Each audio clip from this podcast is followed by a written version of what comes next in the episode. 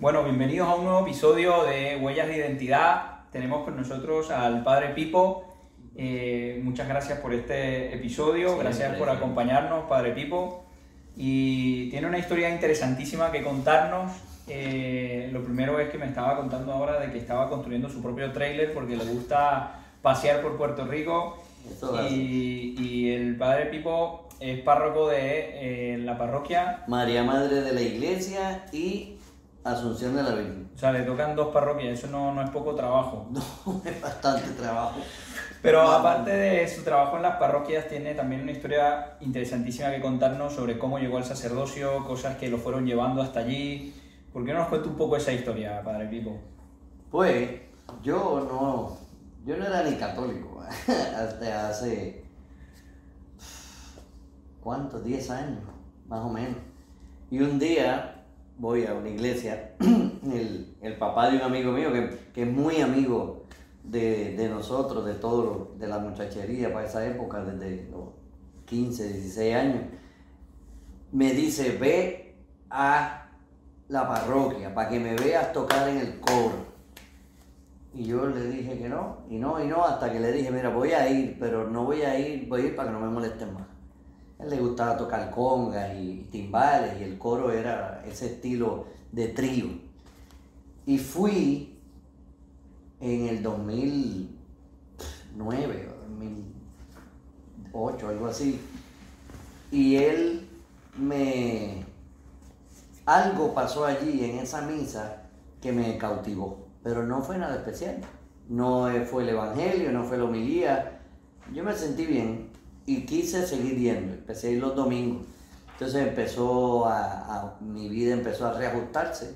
Yo tenía el pelo larguísimo, tenía barba igual que ahora, entonces me piden, ya cuando llevaba como un año en la parroquia, me piden que hiciera de Jesucristo. Y me montaron en un burro el domingo de Ramos.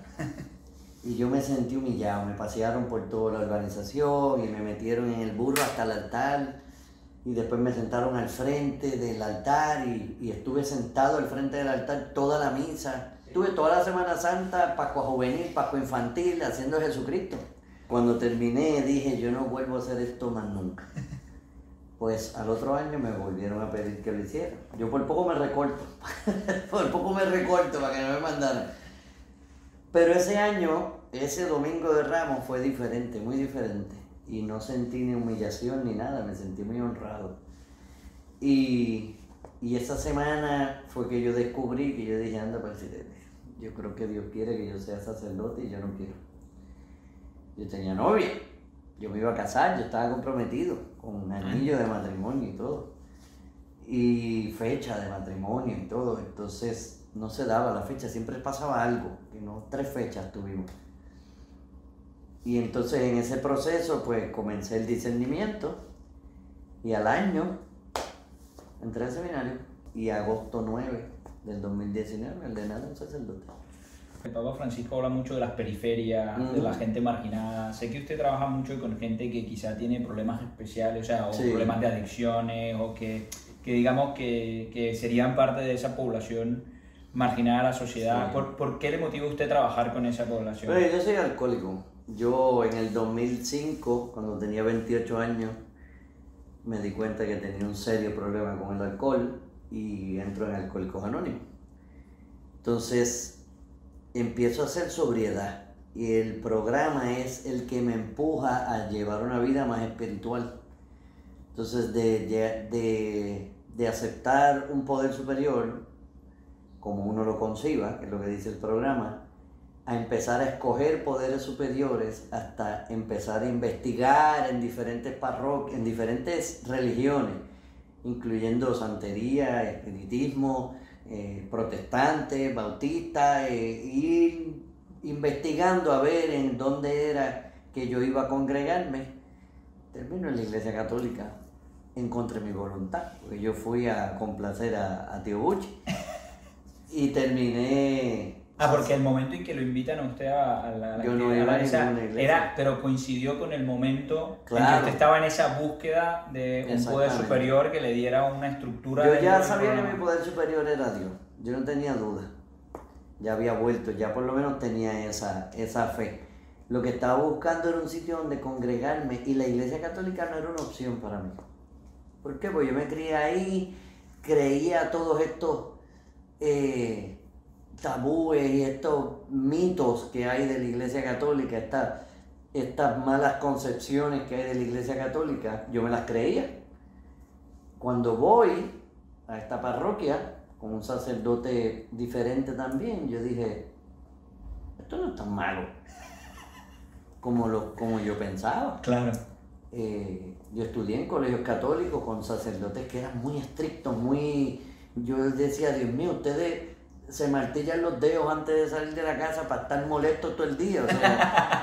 y, regañones y castigones. Y, yo esa era mi percepción del sacerdocio. Entonces, cuando siento el llamado, que digo, esto no es, esto no es posible, porque esto no es lo que yo quiero. Yo no quiero ser como aquel cura. Y cuando empiezo el proceso, es que con mucha oración el Señor me dice, es que tú no vas a ser como esos curas. Yo quiero que tú seas como eres tú. Luego el obispo me lo dice, cuando entró al seminario, me dice, el seminario te aceptó como eres, no, no cambies. Y yo, ah, eso es... Eso es atractivo, ¿no? Claro, es una esperanza. ¿Y la, tu experiencia con, con esos adictos o con esas personas que están sufriendo esa, esas adicciones?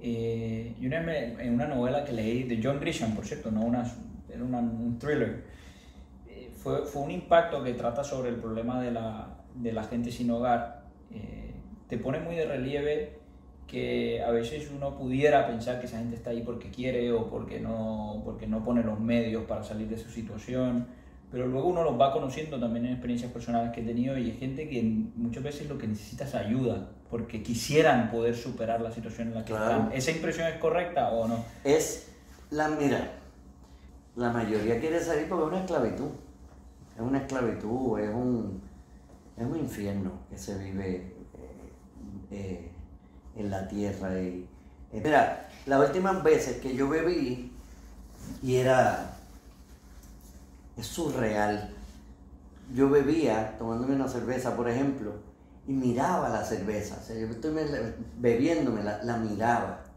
y decía, realmente yo no me quiero beber esto. O sea, eso te dice, realmente yo no me la quiero beber. Pero mi cuerpo no reaccionaba a ese pensamiento, me la seguía bebiendo y pedía otra. Y pedía otra, y pedía otra, y pedía otra hasta que estaba inconsciente o, ya mi cuerpo no podía más y me tenía que ir, o, se acababan, o me botaban, o, algo pasaba que tenía que parar. Pero nunca paraba voluntariamente, siempre era que me, me paraban, o mi cuerpo no podía más. Y luchar con eso solo nunca pude hasta que un amigo mío tenía el mismo problema, entró a Alcohólicos Anónimos dos meses antes que yo y me lo dijo, y entonces me tocó a mí. ¿Y tú has podido, ahora en tu rol de sacerdote, darte también cuenta de acompañar a estas personas? Claro. ¿Cómo evolucionan? Lo que pasa es que cuando, cuando uno entiende, cuando uno entiende que tiene la enfermedad, uno se cree que esto, ¿por qué a mí? ¿Por qué a mí? Yo soy el único que tiene esto. Y cuando hablas con alguien que ya está, uno nunca deja de recuperarse, pero cuando ya uno está bien, eh, ahí uno dice, pues entonces sí se puede. Mm. Porque mi padre Pipo es alcohólico y es sacerdote y ha cumplido tantos años. Y, entonces te presento a otro. Mira, tú ves a aquel que está allí, vete a hablar con él que él también es alcohólico. Pues entonces me visitan alcohólico a mis misas Tú sabes que uno de mis, mis, eh, mis escritores preferidos, que, que se llama Chesterton, es un converso, y una de las cosas que lo ayudó mucho en su conversión fue el encuentro con un sacerdote. Eh, y empiezan a hablar y este escritor se queda absolutamente impresionado y de lo que se da cuenta es de la profunda comprensión del hombre que tiene ese sacerdote precisamente por la dirección espiritual que ha tenido de tanta gente y lo que tú explicas ahora de que tienen de alguna manera los sacerdotes un conocimiento muy profundo del sufrimiento de las personas, de las luchas de las personas. A mí me recordaba un poco esa anécdota. El Papa Francisco alguna vez ha dicho que todos, pero yo pienso a veces en particular, que todos tenemos que ser expertos en humanidad. Y yo pienso que también los sacerdotes de alguna manera lo son de un modo especial. Pero a la misma vez, eh, pues estamos viviendo en la iglesia algunos momentos donde algunos, porque son la minoría de los sacerdotes, pues no se portan bien. Y, y, y cuando la gente busca esos expertos en humanidad, pues ahora han perdido un poco la fe o un poco la confianza. ¿Qué tú, le, qué tú dirías en relación a eso? Mira, hay un, un meme, una caricatura. Sí, sí, pues. Y sale un minion, no sé si lo has visto, sale un minion así amarillito, el, el, graciosito, con un bonete, de esas, vestido de sacerdote con bonete y todo. Y al lado dice, hay un avión estrellándose. Y dice, los sacerdotes son como los aviones. Hay miles volando, miles pero solo son noticias cuando se estrellan. Entonces, eso es lo que pasa. Eh, tú vas a, en España, el, que era rector de mi seminario, cuando ya yo me había mudado para acá, le dieron una pela. No lo asaltaron, simplemente le dieron una pela. Eh, porque en esos casos habían salido muchas noticias de sacerdotes pedófilos y entonces sale un sacerdote pedófilo, todos son pedófilos. Un sacerdote roba, todo roba. Se generaliza. Un dentista es pedófilo y solo ese dentista es pedófilo. No, los otros no, pero en el sacerdocio no. Entonces nosotros tenemos que cargar con las culpas de todo. ¿Cómo yo trabajo con eso? A mí no me importa.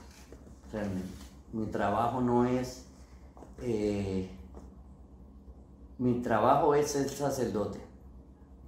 Es representar el sacerdocio de la mejor forma que yo pueda el que quiera creer en mí, que crea porque cree en Cristo. No porque Padre Pipo hace o no hace, sino que realmente yo trato de, reflejar a Cristo. De que, de que en todo lo que yo haga la gente pueda ver el trabajo de Dios. Así como para ir cerrando, los primeros 20 años del siglo XXI, pues acaban este año y tienen cosas muy positivas, pero también tienen cosas negativas que contar. Y desde su opinión, ¿cómo es una buena manera de mantener la esperanza? Siempre hay cosas malas, siempre. Pero tú lo acabas de decir, ¿cómo sacamos de lo malo, sacamos bueno? Porque Dios se vale de todo. El COVID, la María, el huracán María. ¿Por qué? Las veces que yo no era sacerdote y me lo decían, ¿por qué Dios permitió que viniera un huracán y nos hiciera esto. Y un amigo mío escribió en Facebook, él lo pasó, decía, los huracanes no son obra del mal. Nosotros nos mudamos en donde los huracanes por décadas, siglos y milenios han pasado. Nosotros decidimos mudarnos ahí. Decidimos construir la casa en la orilla del río. Entonces se inunda el río y se lleva la casa. Ay, Dios mío, me castiga con el... No, el que construyó la casa en la orilla del río fuiste tú el que, el que quiso hacer una villa en, la, falda de un volcán, o en la falda de un volcán, fuiste tú. El que se mudó para un área donde hay terremotos, fuiste tú. O sea, no, me, no, le eche la culpa a Dios. Hay un virus, pues claro que hay un virus, somos humanos y nos vamos a enfermar. hay un virus, pues ¿qué tenemos que hacer? Usar la mascarilla, lavarte las manos, que esto pasará. Pero el Señor se vale de todo. Cuando yo empecé en, en Villanevares, y esto le pasó a muchos sacerdotes, a las misas de diario iban ocho personas, diez personas. Ahora van ocho o diez personas, con virus. O sea que si no hubiera virus, quizás ya hubieran... ya, ¿Pero por qué? Porque a través del virus las redes sociales explotaron de misas, de, mensajes, de, de, de, videos como estos, para, y está llegando más a las casas. Hoy yo celebro la misa y mientras estoy celebrando, que tengo el live conectado para saber si se cae o no la señal, hay 100 personas conectadas, más las 10 o 15 que hay en la parroquia. Más, entonces en YouTube hay 30 más, en la otra parroquia hay 15, y cuando vienes a ver, te están escuchando 160 personas, 150 personas. Que no estuvieran escuchados ah, sin, virus. Sí, sí, sí. No, nunca. La gente que a mí me ha llamado y me dice desde la pandemia, yo celebro misa todos los días esperanza, vivir de lo bueno, ver el vaso medio lleno, no medio vacío, ver, aprovechar lo que tienes. Tengo solo medio vaso, sí, pero no mires la parte que está vacía porque ahí no hay nada. mira lo que está lleno. Claro. Mira todo lo que puedes hacer con, la- con los medios llenos que tienes. Sí, sí, sí. Fenomenal. Padre Pipo, muchas gracias. Vamos a poner en la descripción del video pues el canal de YouTube que tiene Padre. Pipo. Le agradezco mucho su labor y cuente que rezamos por usted. Muchas gracias, Y, le pido a todos los que nos vean aquí que recen por Padre Pipo. Sí, sí, sí. Y que cuando termine el trailer que está construyendo, pues me invite un día a pasear. Claro, claro, Que me encantaría ir por ahí. hacer Bueno, muchas gracias. Bien, gracias a usted.